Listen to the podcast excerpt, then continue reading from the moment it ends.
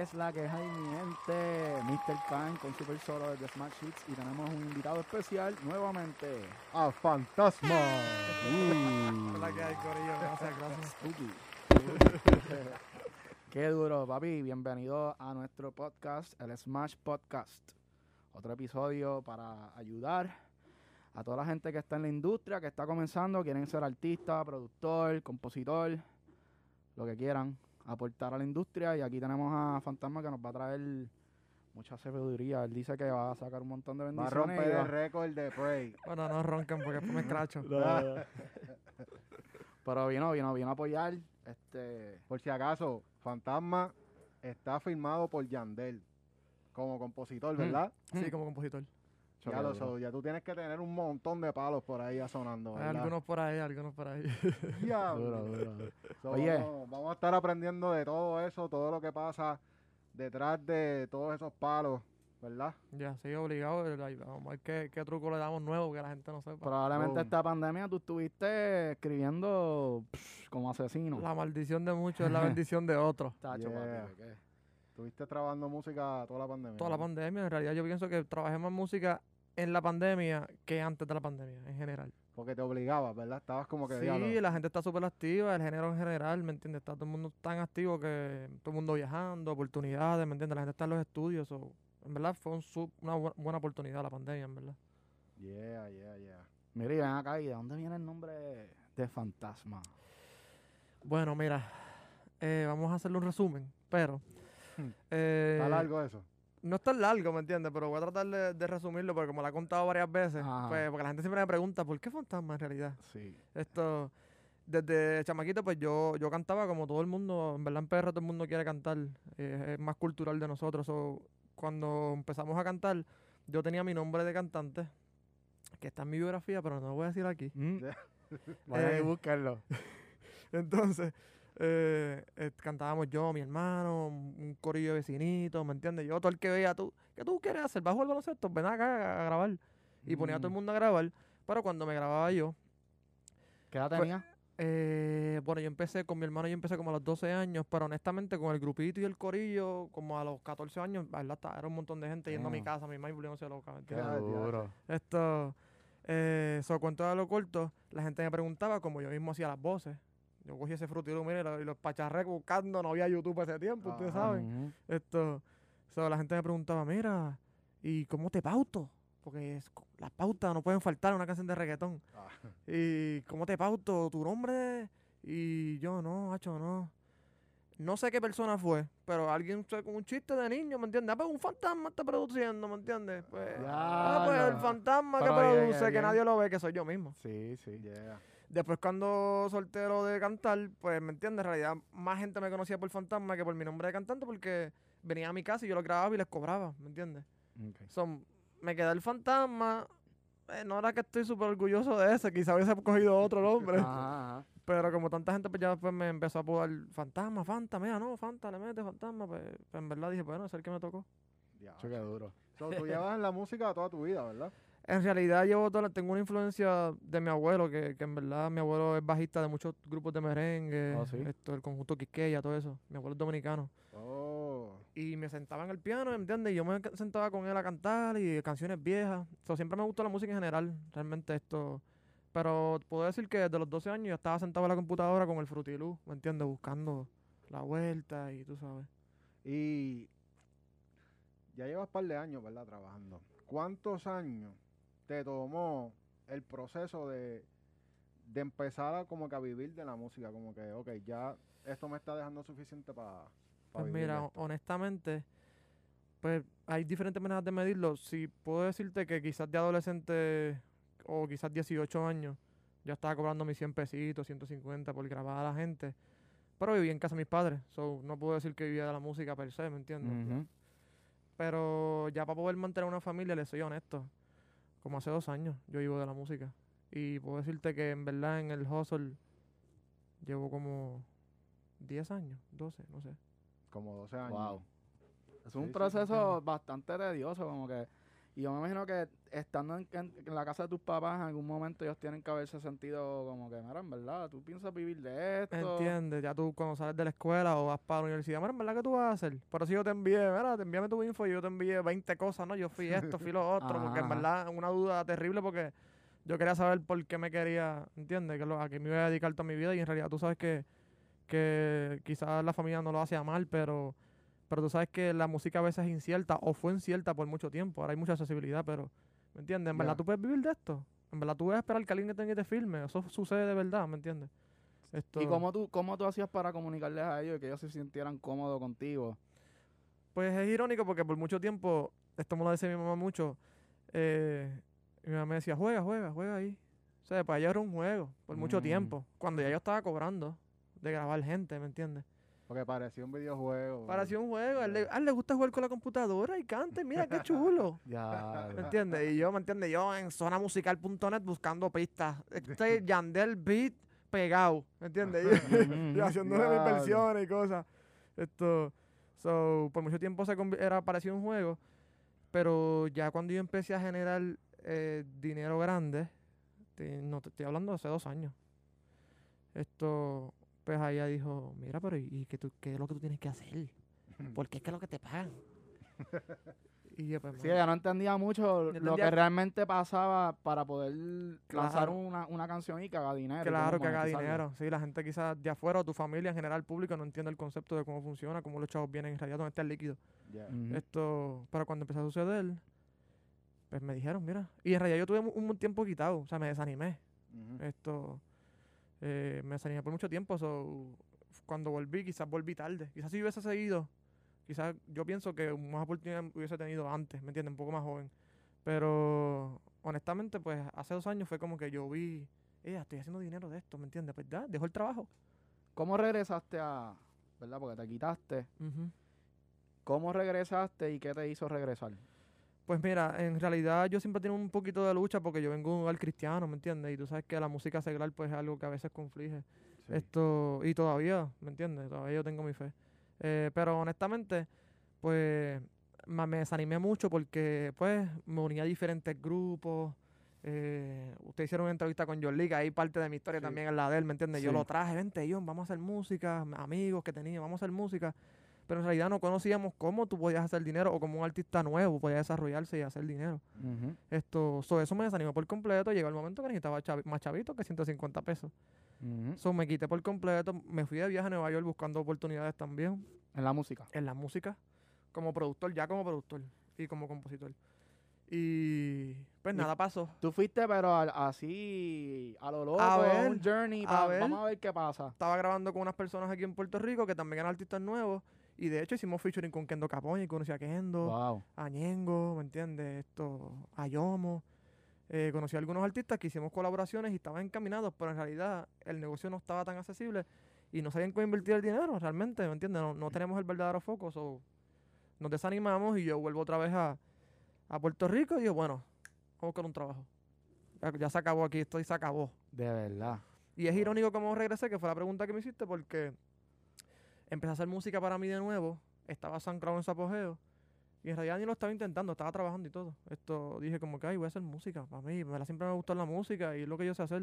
Ujú. So, empecé a hacer música, me- montamos otro estudio nuevo, y empezaron a llegar los clientes de nuevo, y con clientes, artistas, y productores que hacían pistas, que hacían pistas para artistas grandes ya, y mira, ¿qué Mm. estás haciendo? ¿Y cómo era ese tipo de negocio que tú tenías cuando regresaste a la música? ¿Era más bien como ingeniero de grabación? Pues era, era más como ingeniero de grabación, per se, y pista, y, produ- y productor de beats. Esto, pero pues, pues, vi- vinieron llegando clientes, y en verdad, tengo que ser honesto, lo mejor que siempre se me ha dado ha sido las voces y la composición. Que la gente te estaba te la estaba que me daban en más en eso, sí. Oh, ok, ok. Y entonces la composición es cool porque como yo mismo me grababa, pues entonces el negocio se convirtió en que los productores ahora hacen beat y no envían un paquete de beat, sino que lo envían con composiciones. Y eso fue un trampolín para mí terrible. So, eso me llevó a artistas grandes que dijeron, oh, este chamaquito que está haciendo no está con nadie. ¿Me entiendes? Mm. So, ahí Fíjate, está- es- ahí está la clave de que los productores tienen como que como parte de su armamento aprender a escribir y mandar ya las maquetas. Sí, yo pienso, yo pienso, fíjate que, que si puedo hablar de algo que aprendí en ese proceso, es que lo, la- uno tiene que saber qué uno puede aportar cuando va a un estudio, cuando conoce gente, porque por ejemplo, algunas personas se especializan en hacer beat, otros en escribir. Yo sé hacer beat, pero si yo llego con mis beats a una persona que hace beat, él no necesita eso, necesita quien Ujú. le escriba los beats. Pues yo, vamos a escribirle esos beats y eso te va a impulsar, mira, te va a llevar al próximo nivel. Tan, tan, tan, tan, el primero, Eso es una bendición.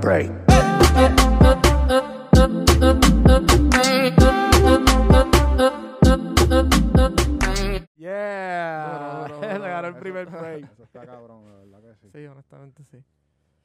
Coño, entonces te la empezaron a dar cuando tú mandabas los paquetitos, ¿verdad? Tú Yo mandabas cinco temas, seis temas, algo Yo así. mandaba, no, los productores me envían muchas pistas y yo cogí y le montaba un montón y, tacho, eso fue una, una super bendición porque en verdad siempre de- en- del volumen sale sale algo. Si tú envías mucho, de mucho, o sea, uno va a pasar, ¿me entiendes? Sí. So, en realidad eso fue lo mejor que me funcionó la composición y eh, yo tenía otras cosas bajo la manga, pero mira, vamos a enfocarnos en esto primero, que es lo mejor que yo sé hacer. Si yo pienso que es algo con una espe- especia- especialización en algo, pues me va a funcionar y después cuando estoy ahí metido digo, mira, by the way, yo hacer pista también. Y fue poco a poco que tú fuiste encontrando que tú eras, que tú tenías esa habilidad de componer, o ya del chamaquito ya tú. Pues ya de chamaquito, esto, teníamos un grupo bien grande y honestamente era más por diversión en ese tiempo porque uno en la casa de los padres no tiene tanta responsabilidad. So, yo decía, fulano, ¿tú quieres cantar? ¿Nunca has cantado? Vente, te voy a hacer tu verso. Y le hacía el verso a un tema de siete personas, yo hacía toda la, toda la canción. Ah, ya lo, eso era Sí, algo te innato. puliendo de Me fui literal, Eso fue bien innato. Hacho, sí, Yeah. en verdad me fluyó bastante bien y, y me gusta, en verdad, eso es lo más que me gusta. Qué duro. ¿Y, y has tenido que bregar con el rechazo en la música?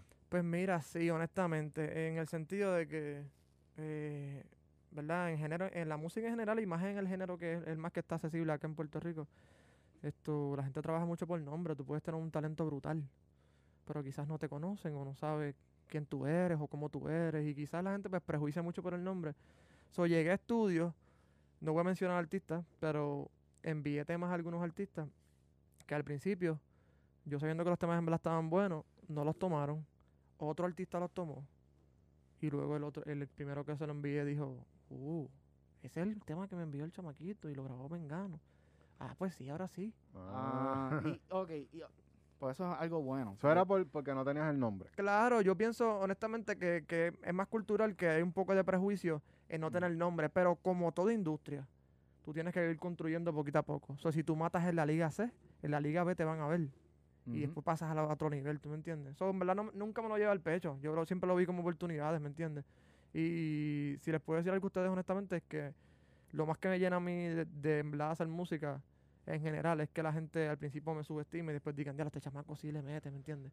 Te que- gusta sorprender. Me gusta, es una satisfacción. Te gusta callarle la boca a la gente. Sí, acá yo, ¿me entiendes? Sí, yo no digo sí. nada, pero la gente siempre dice como que, porque esto, yo soy bien low key, ¿me entiendes? No me gusta estar diciendo a todo el mundo, mira, yo hago esto y hago esto, pero eventualmente la gente dice, ya lo bro, en verdad tú le metes y como te vi así con esa cara, ¿entiendes? Ah, qué cara, qué cara. Y yo, bueno, él tiene que poner nombre a la cara, no sé qué cara se refería. Mira, pues, y tú has tenido que bregar con, con ser blanquito como nosotros, que no te la dan por ser blanquito. Pues eh, pienso con, más con ser blanquito, pienso que más con ser tranquilo.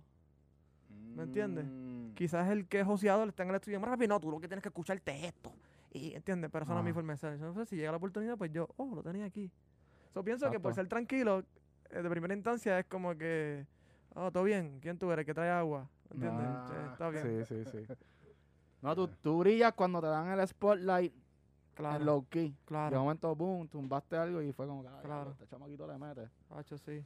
Así siempre ha sido, mano. Y en verdad, súper- yo en verdad siempre me gu- como que eso es lo más que me gusta, ¿me entiendes? Ya que tú tienes experiencia grabando, tienes experiencia componiendo, tienes experiencia mezclando, ¿cuál es tu DAW favorito? ¿O cuál es el que tú usas?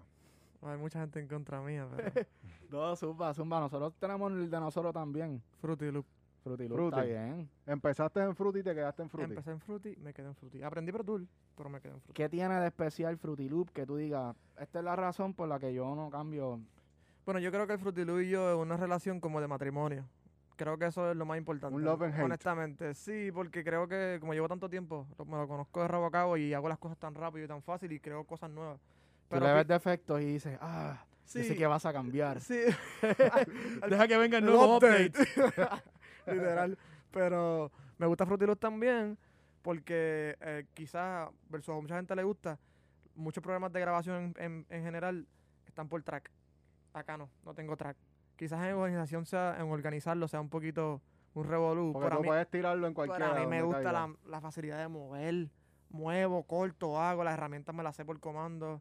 No sé, creo que son cosas mías, pero... Bueno, fruto. es que cada, cada cual utiliza las herramientas Claro. que mejor le funcionen para lo que va a hacer. Claro. Y por mucho tiempo en el género me pasaba que quizás perjuiciaban la calidad del Fruity versus el Pro Tool. Esto, pero ya con tanta tecnología, en verdad por mucho tiempo yo tuve en verdad desventaja con el Fruity, siendo honesto. Pero ya hoy en día, yo igualo la calidad de, de otros DAW. Yo lo que siento es que, por ejemplo, Pro Tools es un, sonido bien transparente. Entonces, como que tú tienes que crear todo tu color, las características de tu sonido en el programa donde tú trabajas, que sería Fruity, y al final entonces tú terminas las mezclas ya. y haces todo. Ah, ya. También lo he hecho.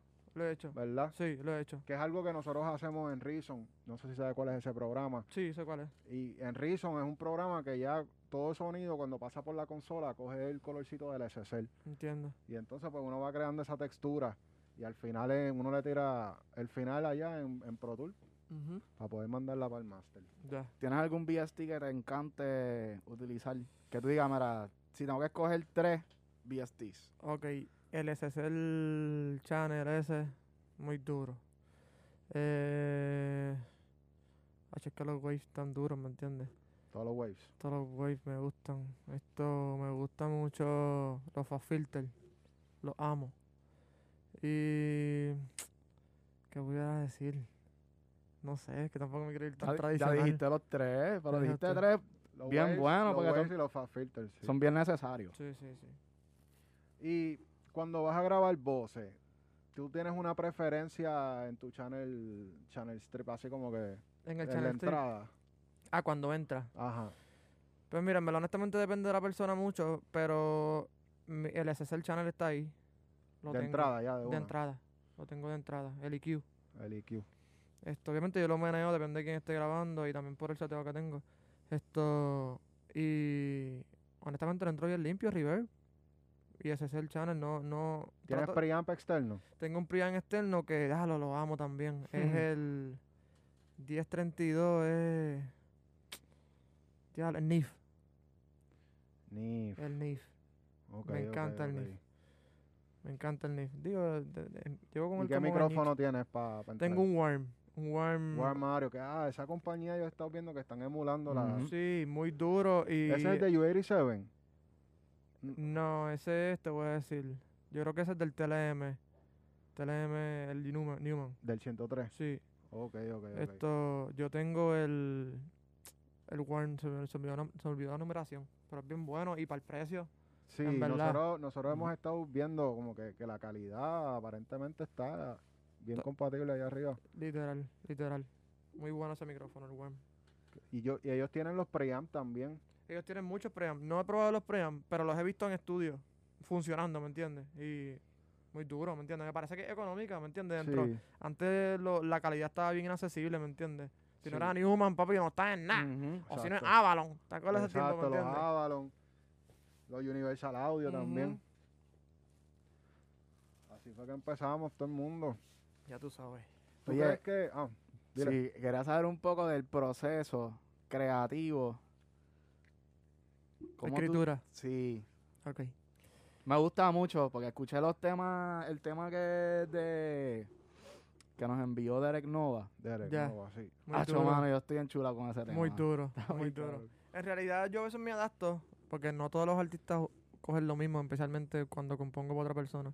Cuando es como que para mi estilo soy libre, pues en verdad es otra métrica. Pero por lo general, algo que yo le digo mucho a la gente que, que escribe sobre los temas o que está en dificultad, esto, no te cases con la rima. O sea, lo que quiero decir es que busca el punchline primero y luego lo rima. Si te casas con una rima, estás tres días buscando la rima. So, si tú quieres decir cosas duras, en verdad, busca el punchline primero y luego lo rima. Y siempre vas a tener punchline en todas las barras, ¿me entiendes? Y esto, esto tú lo recomiendas más como para los versos. Para los versos en general, tú sabes que a veces los intros también, y en este tiempo ya la gente tiene el oído tan afinado. O sea, eh, un montón de gente, pero Bad Bunny elevó la barra y el Cortés elevó la barra, ya tú no puedes cantar lo mismo que cantabas antes. Sí, mano, ya. So, Ya. so, el estándar está tan alto que honestamente tú necesitas punchline el- toda la canción para tú poder captar un poquito la atención y, y que tu tema se escuche distinto, ¿me entiendes? So, si tú, si tú buscas el punchline primero, de, especialmente en los versos, pues no te vas a casar con la rima, no vas a estar lo que hay que rima con, con y ya, ¿entiendes? Y, y en verdad vas a poner cosas regulares porque estás casando con una rima que quizás no está tan buena, ¿tú entiendes? Tú puedes explicar en tus propias palabras qué es un punchline. Porque yo sé, yo sé que no todo el mundo sabe, sabe que es un punchline.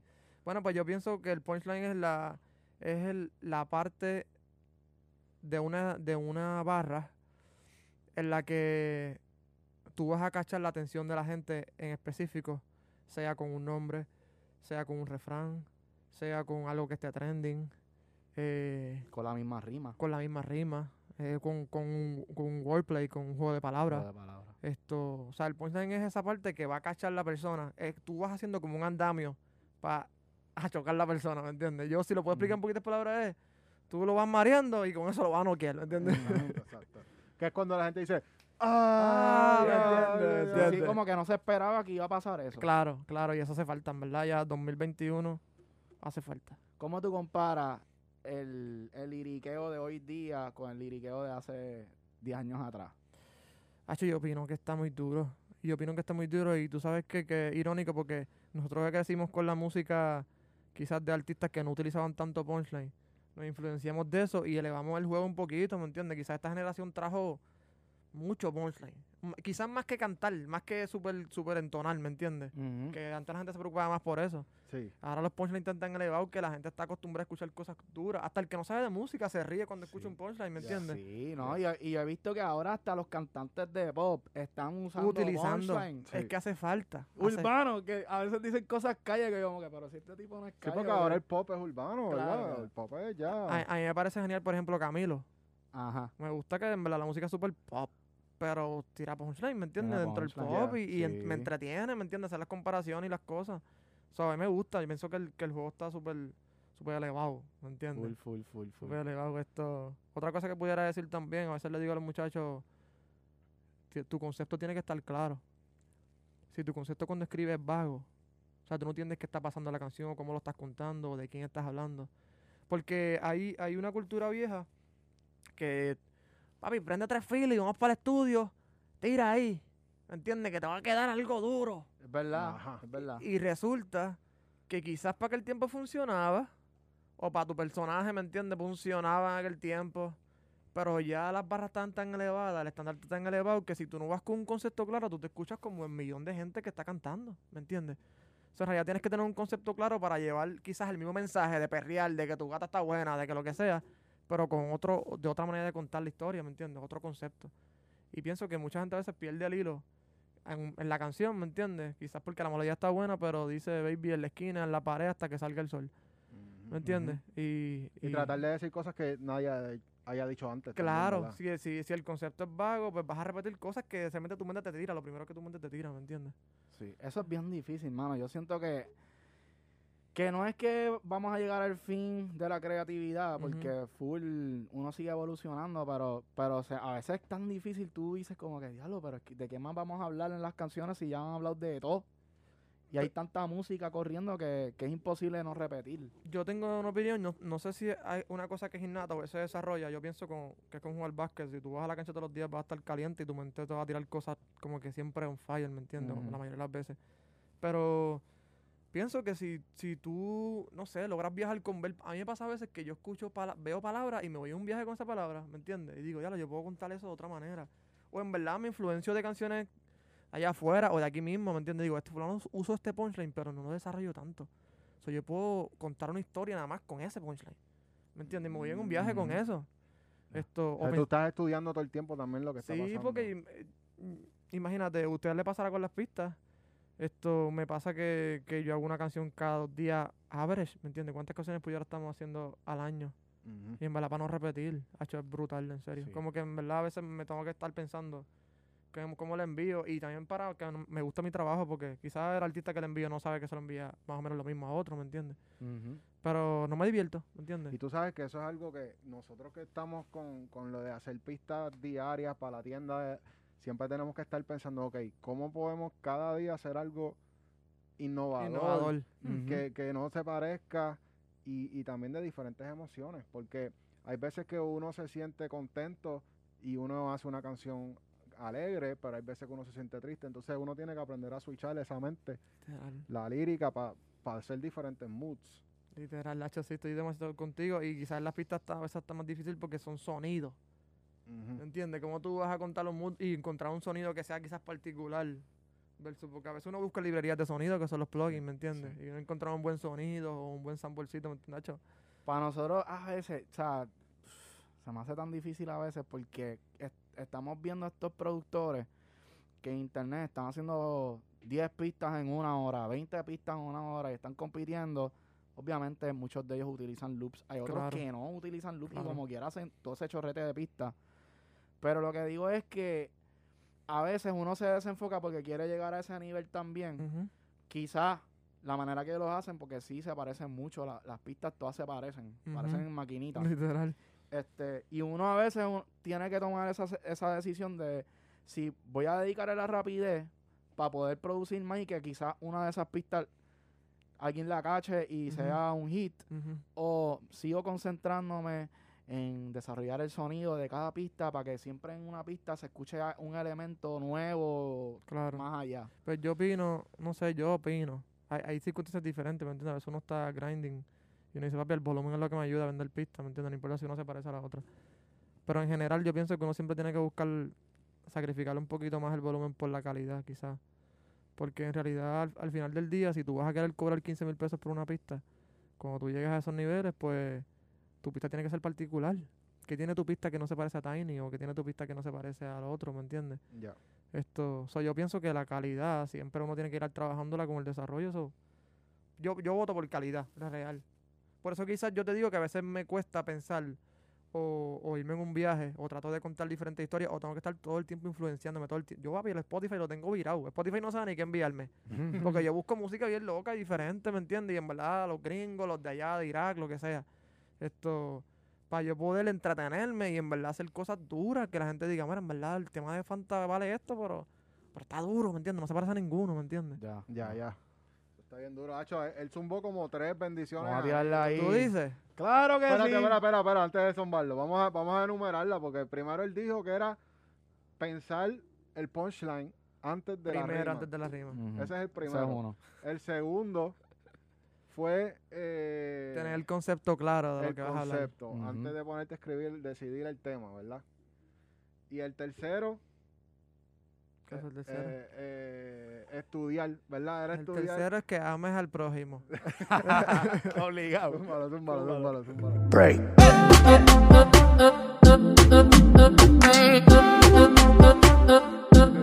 un triple. Ahí hubo Triple. triple, ok, así que no vengan a decir que fueron dos nada más. El primer triple. Muy duro, muy duro. No, yo tengo que sentarme en la otra entrevista a ver quién ha hecho más. Para hacer el remix de esta entrevista. Sí. Hacho, mano, y, y si yo. Hacho, es que a veces yo estoy buscando, ¿verdad? Enviar pistas y para nosotros, yo ya lo he dicho un par de veces en las otras entrevistas, pero es un, es un trabajo difícil tú conseguir quien le escriba tus pistas. Claro. No es tan fácil y nosotros que hacemos pistas bien diferentes. Es algo que nos da trabajo conseguir que a quién enviarle las pistas. Con la visión que ustedes ah, tienen. Sí. Entiendo, pero yo pienso que, bueno, quizás ustedes en el scouting de buscar a alguien que le escriba las pistas. Pero quizás puedo aprovechar para decir a, mu- a la gente que, ¿me entiende? A los muchachos que escriben. En realidad hay muchos chamacos que escriben brutal. En Freestyle Manía hay mucho talento, por ejemplo, ¿me entiendes? Y no lo están votando, pero quizás pudieran dedicar ese tiempo de hacer freestyle a montarle a pistas de productores. Eso es un trampolinzazo. ¿Me Ujú. entiendes? Pistas como las de ustedes. Y nosotros tenemos todas nuestras pistas que puedes bajarlas gratis directamente de nuestra tienda. ¿Me Sí. entiendes? Sí, So, tienes pa' montar. acceso a todas las pistas ahí que Claro, puedes y usted- montar y enviarnos. Ustedes no van a decir algo que se escucha durísimo. Mira, esta pista la vamos a enviar a De La Gueto o a, qué sé yo, a Yandera, lo que sea, ¿me entiendes? Claro, claro, claro. O sea, una super oportunidad, yo pienso, en verdad. Un bombito al pitcher ahí. Eso fue otra. Claro, claro que sí. Zumba, zumba.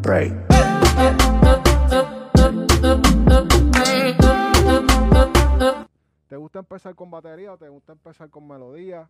¿Cómo? Melodía. Siempre. Melodía primero. El mood. Como, Sí, como siempre. acompañando la voz. En realidad a veces puedo hacer beats sin voz. ¿Me entiendes? Como que amo hacer beats sin voz, ¿me entiendes? Puedo irme para la calle que yo quiera, ¿me entiendes? Para el carril que quiero. Pero siempre empiezo con la melodía. Siento que la melodía habla del beat inmediatamente. Empieza con un concepto rítmico o, o tú te dejas llevar por las manos. Pues te soy honesto, no, como que no. Yo no soy un super pianista, by the way, ¿me entiendes? Yo soy un tipo de, de piano roll, ¿me entiendes? Ok, tú, Ok. so, tú empiezas a dibujar. Yo dibujo, en verdad, honestamente, primero saco los acordes, me gusta sacar los acordes primero. Si tengo los acordes, pues de ahí parto, a hacer melodías de esos acordes. Tú decides si vas a hacer reggaetón primero, hip hop, trap. Esa decisión primero. Esto, honestamente, yo no soy un productor que haga un banco de pistas, te soy Ujú. honesto. Pero cuando me sentaba a hacer pistas, que me, me siento a hacer, ah, tengo que hacer una pista hoy, pues primero pienso unos acordes, ¿me entiendes? Y como tengo los acordes, las pisadas, esas pisadas de cuatro barras, y de ahí parto a hacer la melodía. Ok, ok, ok. Ya. No me es raro que empiece con la percusión. y he visto productores que lo hacen por la percusión y en verdad es Ujú. durísimo. Pero yo pienso por la melodía siempre. A mí me gusta personalmente siempre cambiar el método. Ya. Usualmente, la yo diría que pues como nosotros producimos juntos, este, pues empezamos con las melodías, pero hay veces que como para darle un cambio y ver si me puedo engancharle algo nuevo, pues pongo como una percusión o algo, me trato de inspirar. Hay veces que trato de ni, ni de escoger el género y empezar a tocar Random. random y, y a ver si de ahí sale algo. Pero tú eres músico, tú tocas, ¿verdad? sí. Sí, eso no Sí, que eso una, una de las cosas que a nosotros nos gusta trabajar con los artistas, pues es que el artista venga al estudio y vamos tocando a ver si cacha alguna vibra. Claro. Pan, y, ah, mira, sí, eso está cabrón, pan, y de momento le saco una melodía y ahí, Muy ahí duro. partimos y montamos en Sí. vivo. Muy duro, muy duro. Eso está súper duro, en verdad. Eso es un palo. Mira, ¿y qué piensas de la plataforma Beastars? Pues mira, Vistar pienso que es un palo también. pienso que es un palo, mano. Esto, a veces, quizás uno no tiene una oportunidad accesible de una. Primero tiene la exposición número uno de mucha gente que te ve. Pienso que, por ejemplo, si tú linkeas esas pistas con los videos de YouTube, estás cogiendo vistas, puedes empezar hasta a monetizar sin vender las pistas, ni siquiera. Exacto, Ujú. ahí está. O sea, que eso también está bien fácil. Y también otra cosa que me gusta de Vistar es que en realidad estás cobrando por pistas que tú puedes rehusar. O sea, tú vendes una licencia, no vendes tu pista.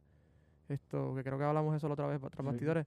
Y es algo brutal, porque en verdad, a última hora, ¿cuántas veces tú puedes vender una pista? ¿Me entiendes? Y, y eventualmente vendérsela a alguien que te compra toda la licencia con todos los derechos y venderla Sí. como es, ¿me entiendes? Exacto. A veces se van viral y si se va a viral, Porque así pues, tú sabes que la pista funciona. Claro, claro. Y en verdad, si estás buscando gente que le monta tu pista, pues ahí está el sitio, porque en verdad la gente va a entrar a YouTube. El que no tiene dinero para comprar pistas, entra a YouTube. Tú Y- sabes que, que parte de las cosas que tiene Beastars es que tú puedes subir la pista con el coro, intro y coro. Mm. Y la rentas Sí. con intro y coro. Y la gente le monta el chanteo Nuestro primer quieran. beat lo vendimos así, que tenía coro. Con intro El coro. Sí. primero, el primer beat que vendimos fue con coro. Hacho, muy duro, pero yo tengo que juguearme ahí. ¿viste? Full, intro coro, intro y full. coro. Y lo bueno es que tú creas tu, como que tu catálogo dentro de, de Beastars. So, y eso se conecta con tu PayPal y eso te da dinero. Pam, pam, pam, Pero tú pam, sabes que yo me estaba preguntando si en verdad Beastar era friendly con la composición, ¿me entiendes? Como que de qué manera yo podía... Songs with quizá- Hooks. Exacto, ¿me entiendes? Beats with Sí, Hooks sí. también. Que, hacho, serio, eso es un palo también, eso es otra. Hay gente que hace dos en uno, hay mucha gente que hace sus pistas y ahora mismo ya hay mucha gente que se graba ellos mismos y hacen pistas, ¿tú me entiendes? Sí. Hay una, hay una canción que se fue viral latina, que, que era que sale una muchacha cantando, ¿cómo se llama? Que, que yo creo que Nicky Jan le hizo un, un featuring a esa, Sí. a esa pista Oh, con la coro. de- Que era con coro, una pista con una que, muchacha que cantando. todo el mundo es rápido. Ajá. Esa, Esa, Esa. misma. Esa, Esa, ¿verdad? pista- esa era una pista con Eso es una coro. pista con Sí. coro. Y yo, no- fíjate, yo al sol hoy no sé quién es la muchacha. Yo tampoco. Y todo el mundo le hizo un freestyle. Y debe estar cobrando. Tiene que estar cobrando un montón. Y háblame del del beat. Tacho. El del beat está también gozando, Sí, ¿me entiendes? Full, sí.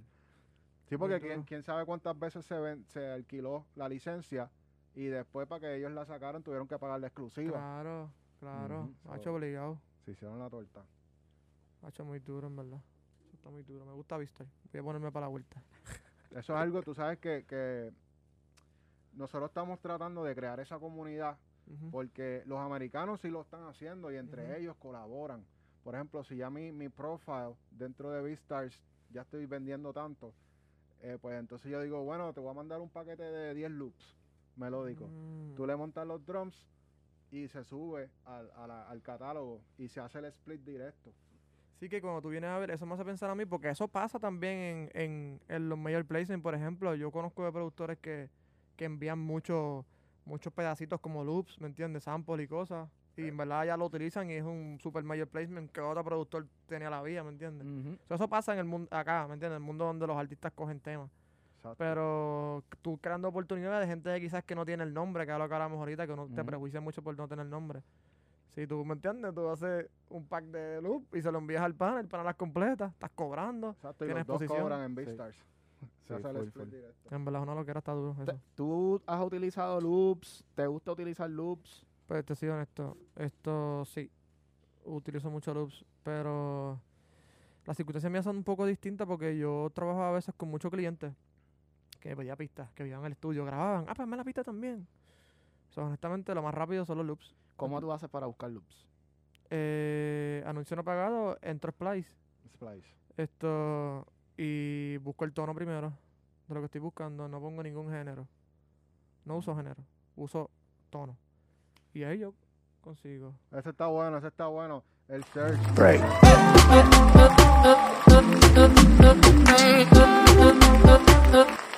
Esto, esto pues sí, pues el search en Splice lo hago el tono nada más. No me ato a BPM. Porque en verdad acá tú haces lo que tú quieras con el sample. ¿Me entiendes? Yo creo que ahí está la magia de los samples.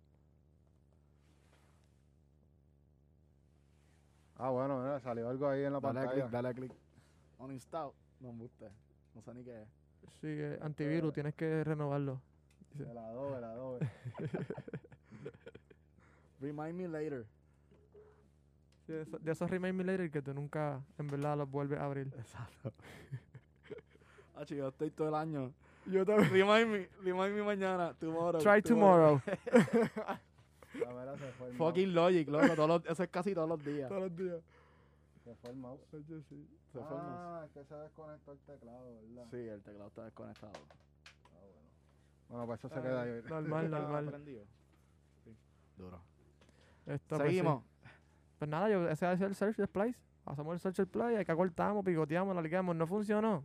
Me quedan 6000 puntos de Splice. Vamos a darle para el otro. Es ¿Dónde está el verdad, otro? es verdad. Ya, ya. Oye, Splice es como que para todo el mundo someter o eso. Yo si yo, yo quiero para subir. Pues loops ahí. honestamente, yo tenía la idea de que todo el mundo podía someter. Pero después vi gente que estaba sponsoreada directamente por Splice y lo vi como un poquito exclusivo, ¿me entiendes? Mm, ¿Será que ellos, ellos le pagan al productor por salir ahí? Me parece que hay una comisión cada vez que una persona se suscribe en Ah. general. Porque tú sabes que después que tú pagas la suscripción es gratis. Pero escucha que hay una comisión directa a Sí, ti sí, por constantemente. punto, me imagino, como que vas acumulando puntos y te pagan después. Sí, sí, tú, me imagino que tu, tu álbum es el más buscado, ¿me entiendes? En verdad, choraba Tiny que zumbó esos dembow ahí, en Splice. Porque, ah, no sé sí, si usted- Tiny tiene su librería. Esa no le. Yo- Nosotros bajamos la de Luyan. La de Luyan, sí. Pues me gustó eso, aunque ya uno quizás acá hacía sus dembow, pero me gustó porque antes, ustedes deben saber, antes de la industria, la, la gente estaba, "Shh, esconde tus dembow. Con los Dembow, sí. Yo, O sea, un "Ay, secreto. un, un secreteo, y tú ibas a los estudios, mira, esto... Y usaban la misma librería todo Lo el mundo. mismo, ¿me entiendes? Mira, bro, esto ese dembow, ¿qué tú le pones? Y él, no, eso yo lo, lo tiro ahí ya. Ah. ¿Me entiendes? Porque era más cultural, secreto, ¿me Sí, entiendes? en el género.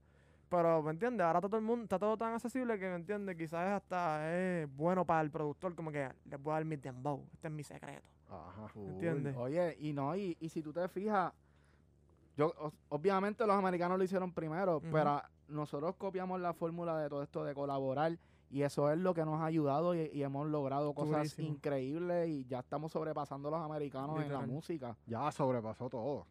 Estoy con ustedes, en El verdad. reggaetón está súper número duro. uno en el mundo. Así que no estén guardando información que no hay que guardar nada. No, todo el en mundo tiene que ayudarse y colaborar porque así es que de verdad todo el No, mundo y en, va a ver- subir. en verdad están apretados porque si tú no se lo dices a nadie, YouTube se los va a decir, ¿me entiendes? Mm, Eso está accesible. Chach.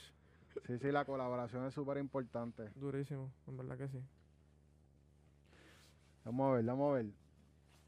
Dime, hablando de- del sacrificio que tú has tenido que hacer, cuéntame qué, qué es el- como que el sacrificio más grande que tú has tenido que hacer para llegar donde tú estás ahora mismo. Pues mira, yo creo que un poquito de la presión que te pone quizá tu familia con las mejores intenciones o, o, o, por ejemplo yo que tengo una familia per se, ¿me entiendes? Yo estoy casado. So, quizás la presión que ellos pudieran tener, pues preocupado porque tú vayas a lograrlo, o en realidad por o sea, el tiempo que tú inviertes en lo que es tu sueño o tu trabajo, ¿me entiendes? So, lidiar con eso es lo que en verdad se te da en la música. No es para todo el mundo, hay que estar duro el casco para eso. Y bien enfocado, en verdad. Esto, so, yo pienso que esa es una de las cosas más difíciles para mí, porque en verdad son gente que uno quiere y uno ama, ¿me entiendes? So, uno dice, ya, esta persona la estoy sacrificando, el tiempo que paso con esa persona por estar aquí, ¿me entiendes? Metiéndole a esto. So, yo pienso que ningún sacrificio es más grande que ese, ¿me entiendes? Como que en verdad tú poner en una balanza a los que tú quieres, converso lo que tú quieres, ¿me entiendes? Y hasta qué punto me la estás abusando de lo que tú quieres y hasta qué punto no, ¿me entiendes? No, y que no te sientas perdido matándote, trabajando y estás a la misma vez siendo infeliz porque no tienes una vida social. Claro, porque eso es importante. Si tú no estás bien, no te sientes feliz, no vas a producir bien, ¿me entiendes? Que tener un balance. Un balance. So, yo pienso que eso ha sido lo más difícil en cuestión de sacrificio. Hay unos cuantos, pero pienso que ese es el más, el más fuerte. Y en cuanto a días de trabajo, ¿tú crees que un productor o, o compositor trabaje los siete días a la semana? Pues mira, yo pienso que si tú tienes una agenda de trabajo, como si tú fueras a trabajar de verdad, no tienes que trabajar los siete, ¿me entiendes? Tú puedes trabajar tres días bien duros, ¿me entiendes? Y los demás dedicarte a otra cosa. Yo pienso que nosotros los que trabajamos en la música tenemos un beneficio que yo le digo a mucha gente, nosotros somos dueños de nuestro propio negocio. Tenemos un negocio propio, Somos consultores. literal. Y entonces, a pesar de eso, como tenemos responsabilidad, también tenemos libertad de tiempo. Porque tú puedes decir qué hacer tú. Con, Mira, me voy de vacaciones esta semana porque nadie nos ata. Pero si tú no eres dedicado, o eres responsable, o eres organizado, más bien, pues quizás como tú dices, tienes que trabajar siete días porque no estás dando abasto al trabajo que tienes, o no tienes más trabajo porque no, no trabajas tanto. ¿Cómo tú manejas el FOMO? Explícame, ¿qué es FOMO? Fear of missing out. Uh, Eso es algo que eh, últimamente estoy escuchando, que es como que un problema que hay ahora mismo entre todos los millennials, que queremos estar en todas. pues yo pienso que, no sé, es que yo, me sa- yo pienso natural, trato de no meterme esa presión. Lo pienso súper natural, ¿me Si te dicen a las 3 de la mañana y estás con la jeva, y de momento te dicen, mira, que este viene Puff Daddy para Puerto Rico y quiere una pista tuya. Boom. Ah, diablo, es difícil. Y, me- lo- y lo hago. Y, e- y ese era el aniversario tuyo con la jeva. Me pasa constantemente. constante, ¿me entiendes? Y, la, y es un chiste porque, porque los artistas trabajan bien de noche. Especialmente muchos de ellos, ¿me entiendes? Sí. Bien de noche, o sea, también pompeado a las 4 de la mañana. Mara, Fanta, ¿qué tú le sacas eso? Y yo, diablo, bro. Estoy aquí acostado al lado de la doña, ¿me entiendes? Ajá. El estudio no está en mi casa, por ejemplo, ¿me entiendes? Ujú. Esto, o sea, me ha tocado a veces que hacer, por lo menos yo que escribo, me ha tocado tirarla con el teléfono. Mira, esto es lo que tengo, ¿me entiendes? Y lo cogen, por lo menos. Ya con esa persona tengo la confianza, artista, Duro, duro. y, y me la da ahí. Pero, hacho, en verdad, a veces no trato de meterme presión por eso, porque pienso que quizás a veces uno forzando las cosas demasiado, ¿me entiendes? Eh, yo pienso que si tú tienes una ética de trabajo y tu trabajo es bueno, la gente te va a ver y te la va a dar, ¿me entiendes? La gente, o sea, alguien puede esperar por alguien que es bueno, ¿me entiendes? Ujú. Pero quizás si tú vas con prisa, ah, por esa oportunidad, ¿me entiendes? Y no lo logras hacer, pues eso, ese solo chance, mira, lo estropeaste, ¿me entiendes? Ujú. Esto, Ah, sí. pienso que no me meto presión, ¿verdad? Enfócate en la calidad. La gente te la va a dar por la calidad, yo pienso. El los problemas mentales han subido y especialmente ahora con la pandemia, que todo el mundo está encerrado. Nosotros no vemos el sol casi. Estamos aquí encerrados todo el día metidos en el estudio. Y mucha gente antes ni, ni, ni tenían este, esta oportunidad de estar así encerrados y ahora están más encerrados Más todavía en la música, tú sabes, como que hay que aprender a también a hacer ese balance. Yo pienso que sí, hay que ser balanceado. Porque en verdad hay una, una herramienta que tenemos nosotros que es la mente que es la que usamos, ¿me entiendes? Si la creatividad no está on point, ¿Cómo, cuando uno está bloqueado, cómo uno salir de ese writer's block? Como que, ya, lo tengo que ser creativo, me tengo que forzar a ser creativo o fluye y ya. Bueno, yo pienso que si no está fluyendo, recoge y vete. Vete a, la playa, ven mañana, vete a escuchar música. No hay, o sea, no hay una manera de tú salir de un blog fuerte, de un blog fuerte, honestamente. Yo pienso que lo, lo que lo, me lo he repetido ahorita, pero que lo, lo que te hace bloquearte, pienso yo, esta es mi perspectiva, es cuando el concepto es vago. Si tu concepto es vago en la canción, honestamente, va a llegar a punto que tú, diablo, pero ¿y qué hago aquí? O en verdad todo eso que hice no está ni tan bueno. Me envolví por la emoción o por el feeling que me fumé. ¿Entiendes? Sí. ¿no? Oye, ¿y cómo te coges el concepto tan rápido o para que sea un concepto que tú digas, mira, esto me da mucho de qué hablar? Pues mira, en realidad esto a mí me gusta utilizar palabras que sean cortas pero expliquen mucho. Por ejemplo, no sé, este es mi último tiempo, por ejemplo, yo pudiera decir ahora mismo, esto, aunque se me venga a la mente, una taza de café. Que yo pudiera decir una taza de café. Pues baby, me tomándome esta taza de café, me acordé de ti. O, ¿me entiendes? Igual que una taza de café me despierta, pues qué sé yo qué. ¿Tú me Cosas entiendes? que puedes hacer con la taza de café. Claro, quizás con, ya tuviera el título, una taza de café. Pues tú piensas que es un romántico, ¿me entiendes? Un pop, ¿me entiendes? Mm, Pues por ahí me trato de ir, ¿me entiendes? Y conseguirle la vuelta a la palabra, especialmente los títulos me, me dan conceptos claros. Por ahí conceptos vagos como que yo puedo decir hasta el amanecer. Hay muchas cosas en realidad, pero pero no sé, es, es bastante clásico del reggaetón, ¿me entiendes?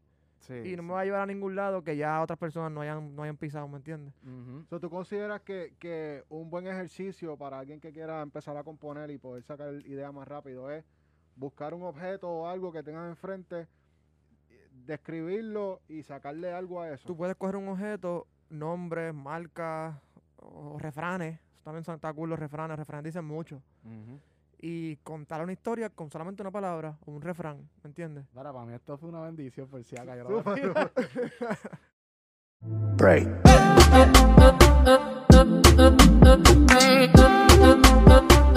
Te lo digo honestamente, porque yo creo que lo he escuchado antes, pero para mí, a mí se me olvida que eso existe. Y eso yo pienso que debería ser hasta número uno. La primera estrategia que uno debe hacer para hacer una canción debería ser esa, porque es más fácil. Claro, yo pienso que la gente que se inventaba refranes eran duros, ¿me entiendes? Los refranes en Ujú. poco espacio de tiempo cuentan una cosa terrible, ¿me entiendes? Una historia bien brutal. Ujú. Hacha, en verdad, a mí me gusta. eh, y hay diferentes formas de tú, en verdad, sacar conceptos. Eso es un ejemplo de, de muchas, ¿me entiendes? Y pienso que ya a la vez que tú estés caliente vas a poder ver cosas y decir, voy a hacer un tema de esto. ¿Sabes qué yo hago? En verdad voy a decirlo aquí, no me importa. No tengo, tengo cero orgullo. Esto, a veces cuando yo estoy trancado, o en verdad he hecho muchos temas, yo busco tracklist de artistas. Americanos, no sé, otro- otros, de otros países que ya he visto que en verdad que le meten. Y en verdad los títulos que ellos ponen me llevan a otra historia. Me, me da con contarla, obviamente con el slang de nosotros, con nuestra jerga, ¿me entiendes? De los boricuas, de nosotros. Pero nada más ver el título me lleva a otro lado. otro lado. Te, ya- te, te brinca por un tema. Mi Google, esto, el search está lleno de tracklist. Yo busco, mira, estos Drake tracklist. Y aunque yo sé cuáles son los tracklists, nada más con verlos, ¿me entiendes? Me puedo tran- transportarme a otro lado, ¿me entiendes? O contar la historia que él contó, pero de otra manera. Ese está.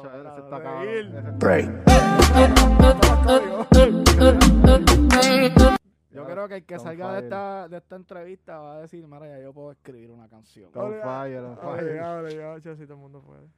Diablo. Y cuando vas a hacer un, un coro, vamos a seguir. Cuando, cuando vas a hacer un coro, ¿qué tú prefieres? Empe- o sea, entiendo que coges el concepto primero, pero tú rápido dices, Hacho, ahora el mic ahí, vamos a tirar un par de ideas melódicas a ver qué, qué me inspira y después pensamos en la letra. Honestamente, el, el, el concepto va primero. Después van las melodías. Voy a Mm. melodías solamente. Antes de abrir el micrófono, tú buscas Concepto. concepto. Sí, sí. Ya tengo la pista. So, ¿me entiendes? Ya más o menos sé qué mood tengo. So, es, es interesante lo que tú puedes crear con quizás buscar una canción de trap de Drake que habla bien maleanteo, pero tener una pista media romántica y poder contar algo, ¿me entiendes? Con ese título que viste, por ejemplo, ¿me entiendes? Esto... Sí, sí, que parece que tú dices que no te cases con el tarará, ¿verdad? Con, No. con la... No te cases porque tú dices, ah, aquí cae E, aquí cae apá, ¿me entiendes? Pues en verdad no te cases tanto con eso porque, hacho, buscando rimas, en verdad a veces uno falla, es bien difícil. A menos que uno esté bien caliente, ¿me entiendes? Quizás tú buscas el punchline, ¿me entiendes? Y, y, y vas construyendo sobre eso, ¿me entiendes? Es más fácil, mucho más fácil. Sí, a mí me ha pasado eso. Yo me he trancado mucho por eso mismo. Porque siempre sacamos el flow primero y llegamos a un punto que es como que no, pero es que suena así, es que suena bien. Y uno se tranca y no hace nada. Te entiendo, así, sí. Y a- todavía me pasa, no te creas. A veces yo me, quizás me caso con algo, hacho, esto suena como para esto. Y después me di cuenta, chico, Fanta, dale para atrás. ¿Qué pasa? ¿Me entiendes? Te, te- te- buscando- te llevas una hora aquí en una sola palabra, ¿me entiendes? Yeah. ¿Cómo tú manejas con, con artistas que, que estás trabajando por primera vez? Que todavía no tienes una química, que nosotros los productores siempre estamos tratando, ¿verdad? De, de mejorar lo que es la esencia de ese artista o que, cómo no podemos destacarlo, Claro. hacer que se vea bien, que lu- luzca bien. ¿Cómo tú manejas la situación de relación? ¿Cómo tú le entras al artista? Ok, en realidad estamos en este tiempo, y ustedes saben, esto estamos en un negocio de mucho envío. ¿Me entiendes? Envíame pack de pistas, envíame pack de temas. O sea, hay muchas veces que quizás, hay muchos artistas, quizás la gran mayoría, y que yo trabajo con ellos y todavía no les he estrechado la mano, ¿me entiendes? Mm, Pero, pero por otro lado, con los que sí conozco, que también son bastantes, eh, pues trato de ir directo al grano, ¿me entiendes? No soy muy conversador con ellos, pero tampoco me meto a presión quizás en la escritura o en traer otro estilo, que yo en verdad no lo hago siempre. Porque yo pienso que si estoy ahí, es porque en verdad a ellos les gustan el flavor que yo le estoy trayendo a la mesa.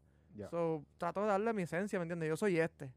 Si ya el artista me dice que me ha pasado, mira, bro, esto está como que muy fuera de mi línea, ¿puedes cambiar esa parte? Vamos allá. ¿Me entiendes? Y ahí yo voy conociéndolo. Ya los artistas son más open-minded que antes. Ya no son tan orgullosos. Ah, no me gusta que me escriban. Ya están mucho, más... mucho, hacho, yo he aprendido mucho con el mismo Yandel, que es el más que me ha dado po- oportunidad. Esto, porque ellos eran unos artistas bien tradicionales al principio, ¿me entiendes? Vienen de esa época, pero por lo menos desde mí en adelante, ¿sabes? Él se ha atrevido a hacer un montón de cosas, ¿me entiendes? Se ha dado un update en muchas cosas y, y yo siento que, que eso, ¿me entiendes? Es un riesgo, ¿me entiendes? Para un artista que quizás ahora es solista, que ya no es pareja, y tú puedes lanzar cosas nuevas, a ver si no te vas a escuchar charro, ¿me entiendes? ¿Me entiendes? So, ¿Tú yo trabajaste en el último disco? Sí, Ese disco quedó bien Gracias a cabrón. Dios. Tenía muchas, Tengo muchas cosas diferentes. Sí, hecho sí, metí un montón de temas. Eh, y tengo cuatro temas. Tres temas. Tres temas tu- hice ahí. Duro. Esto, hecho sí, mano. En verdad, yo estoy súper agradecido con esa gente. ese ¿Y eso. ¿Y eso tú estuviste ahí escribiendo con ellos o fue que se lo enviaste? No, muchas, no, muchas de las canciones las escribía en campamentos allá con ellos, ¿me entiendes? Que íbamos creando. La mayoría las escribía allá con ellos. Realmente a veces los juntas se, se unen. Mira, hice esta canción y fulano se quiere unir, ¿me entiendes? Haz la Mm. parte de Mengano, ¿me entiendes? Ok, ok, Así poquito a poco. ¿Cómo, Pero, ¿Cómo trabaja el negocio? ¿en qué sentido? Cuando vas a un, un campamento y son tres escritores o dos escritores y los productores más el artista, ¿cómo uno se divide? ¿Cómo uno sabe en qué me estoy metiendo cuando voy? En realidad yo siento que ese, ese es el joseo, está todo el mundo joseando. Estamos todo el mundo en el ring amistosamente, ¿me entiendes? Sí. No tanto con los productores, porque yo no voy con mis pistas, yo voy con las pistas de otros, eso es lo que me, siempre me ha ayudado. Pero en mi parte de compositores, que me he topado con otra gente que está escribiendo, honestamente yo hago mis ideas y luego trato de sumarme con los demás. Porque pienso que el Tú, ha- tú estás en tu lado escribiendo. en mi, escribiendo a mi lado. Ok. En Headphone aparte. Sí, en mi seteo. Siempre Ah, ando con mi seteo. Tengo mi seteito, laptop, audífono, micrófono. Me siento en una esquina a hacer mi seteo. ok. oh. Esto, ¿Y todo el mundo se lleva su seteo? todo el mundo tiene su seteo. mundo se- Esto es como en una casa, un Airbnb, cosas así. Airbnb, hoteles, ¿entiendes? Ok. Ellos cogen unos espacios y entonces ahí estamos todos creando, hasta el artista aporta sus ideas, trae sus ideas, ¿me entiendes? Mira, que es una canción como esto. Esto, eso es bien normal en el género, ¿me entiendes? Ahora mismo los campamentos yo pienso que es lo más que ha dado a comer a mucha gente, a nosotros productores y, y compositores, ¿me entiendes? ¿Y Vamos- cómo uno logra tener una oportunidad de participar en esos campamentos? Bueno, honestamente esto es catapultado. Eso es con alguien que, te, que tú conozcas, que esté en el movimiento y te dé la oportunidad. Honestamente, que la- te dé la oportunidad de aprobarte. Pero es mucho más accesible que antes. ¿Entiendes? Era mucha, mira, ustedes tienen un montón de pistas. Ustedes son productores ya de renombre, ¿me entiendes? Que, que uno muchacho que le monta las pistas de ustedes, pues tiene la oportunidad de catapultarse a un artista, ¿entiendes? A llegar a la exposición. O sea, yo pienso que no hay un... O sea, no hay algo más accesible que tú encontrar que tú puedes aportar en el juego.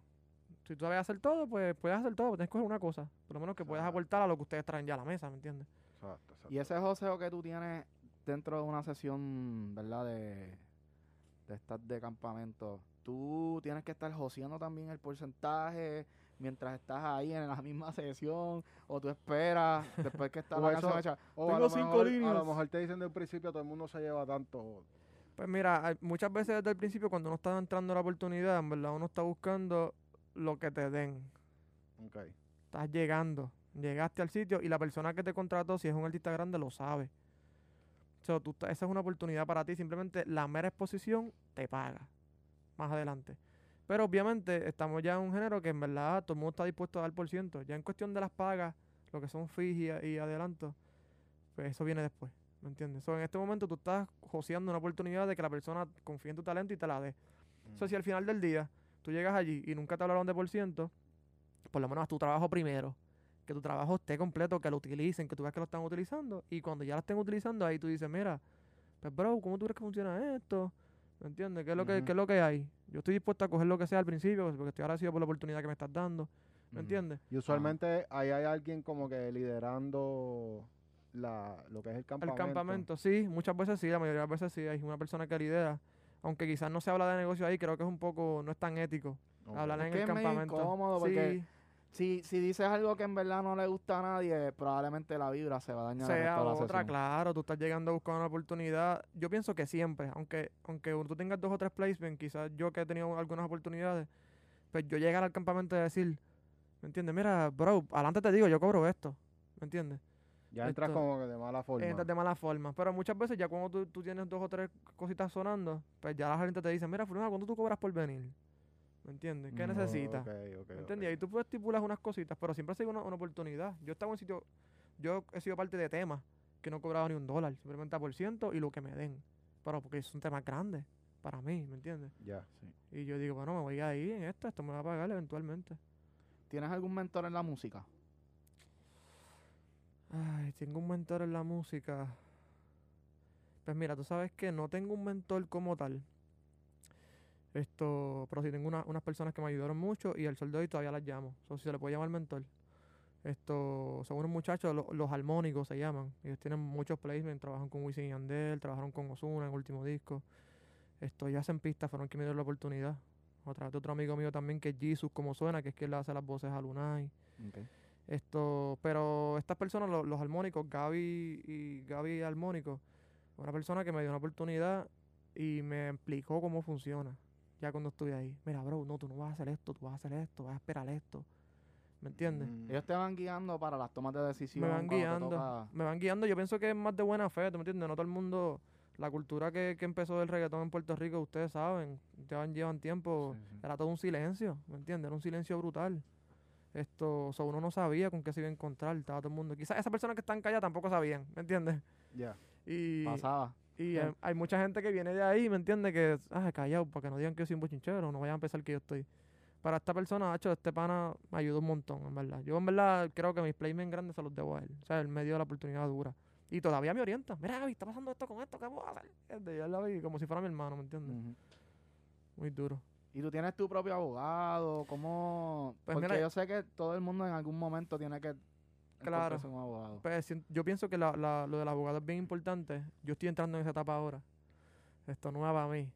Pero yo sí tengo una oficina que, que es la gente de Wine Entertainment, que fueron quienes me dieron la oportunidad, son la gente de Yandel, Yandel tiene su compañía. Y esa gente surgen como mi manejador. Esto, yo cuando voy a negociar o, a- o, a- o a llamar a Ellos te la dan ese servicio. ellos me dan ese backup, sí. Esto, ¿Y ellos te administran tu catálogo también?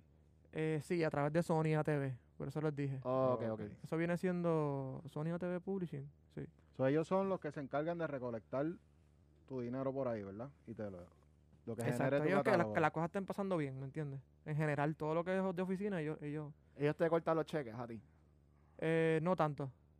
O sea, no, ella me dice, Te mira, llega está- directo al banco ahí. boom. sí, ya, ya una comisión establecida entre Ok. ellos y yo, Ok.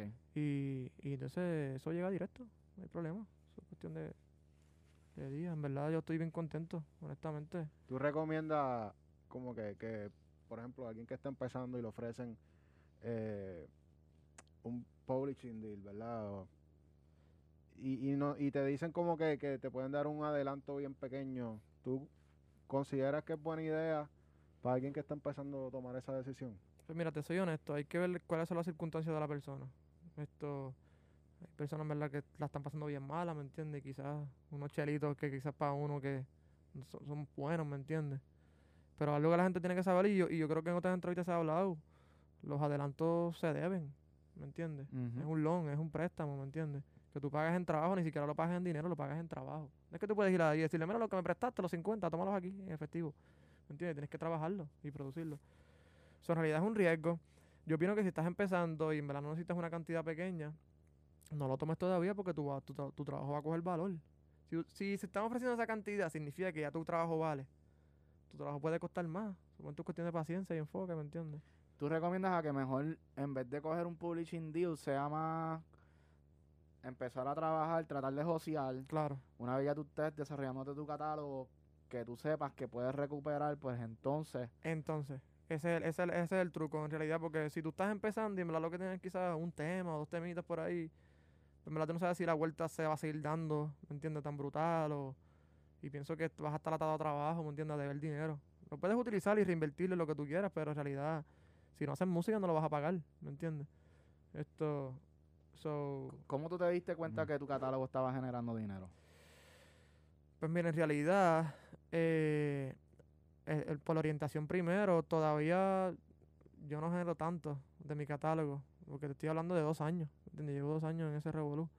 Esto, en realidad yo no recibo demasiado dinero de mi catálogo en general, pero sí sé, por, porque la gente que me ayuda me dijeron, mira, el año que viene vamos a ir a buscar algo bueno. Esto, eso no te vuelvas loco todavía. Esto, o sea, en realidad pude ver la visión de cómo funcionaba eso de los adelantos, ¿me entiendes? Coment- comentarios aquí, comentarios allá, la gente que me ayuda. Esto, supe que en verdad era un buen negocio esperar un poquito y buscar un buen adelanto porque si en verdad tú vas a deber algo, pues en verdad débelo cuando estés en fire, ¿me entiendes? Que Ujú. puedes pagar rápido, ¿me entiendes? Pero tú coges unos chavitos de cantazo y después no poder volver a darlos en cuanto tres años, ¿me entiendes?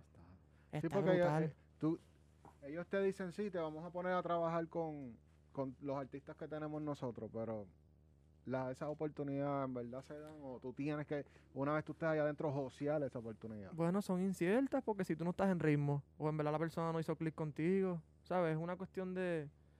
Es un poco incierto. Yo pienso, obviamente, tú apuestas al volumen. Si te vuelves loco trabajando, pues puede que lo puedas pagar. Taca, taca, taca, taca, haciendo música, música, música, ¿me entiendes? Pero quizás estos placements buenos que te hagan pagar el- eh, ese adelanto rápido, pues no los vas a conseguir quizás, ¿me entiendes? Si, si no estás en ritmo, por ejemplo. Eso fue un- uno de los casos. Esto sigue siendo apostar, coger un, un publishing deal temprano, Sí, ¿me entiendes? sí, es sí, sí. apostar. Pero si yo, mi, mi consejo, lo que yo a- me aplico a mí mismo, es que cuando tenga mi catálogo bien prendido, ahí es que vamos para allá mira, a decir, ¿cuánto vale esto? Ajá. ¿Y tú, y tú sientes que la, el- la disquera que te da el publishing deal, ¿te da algún tipo de ayuda para que tú puedas cumplir con tu meta o en verdad eso está en ti, cumplir tu meta? Pues en realidad yo pienso que siempre depende más de uno, siendo honesto. Yo pienso, y esto yo ya lo he visto pasar en todo, en cuando te firma un artista, cuando te firma una disquera, la disquera te pone dinero, la disquera te pone la, quizás las herramientas. ¿Qué que tra- herramienta? Bueno, dinero, esto, subir a las plataformas, eh, que estés arriba quizás en las plataformas, en los playlists, unos contactos que la disquera tiene. Pero tú puedes hacer música, pero no tener un equipo de trabajo, no estar enfocado, ¿entiendes? Sin equipo de trabajo no vas para ningún, sin manejador en verdad no vas para ningún lado, la clara. Quizás más como artista.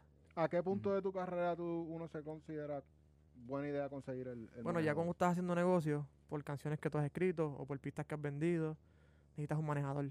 Una persona que te dé la cara, no tanto por ética o, o por cómo tú te veas, sino más porque porque tienes una persona que se dedica literalmente a, a esa parte, a ese rol. Y tú no, no a buscar oportunidades. no es claro, no envuelves tu creatividad en pensar, ya la fulano no me va a pagar, o cuándo fulano me va a pagar, o en verdad esta oportunidad se va a dar, o mira, cuándo es que me voy de campamento, ¿me entiendes?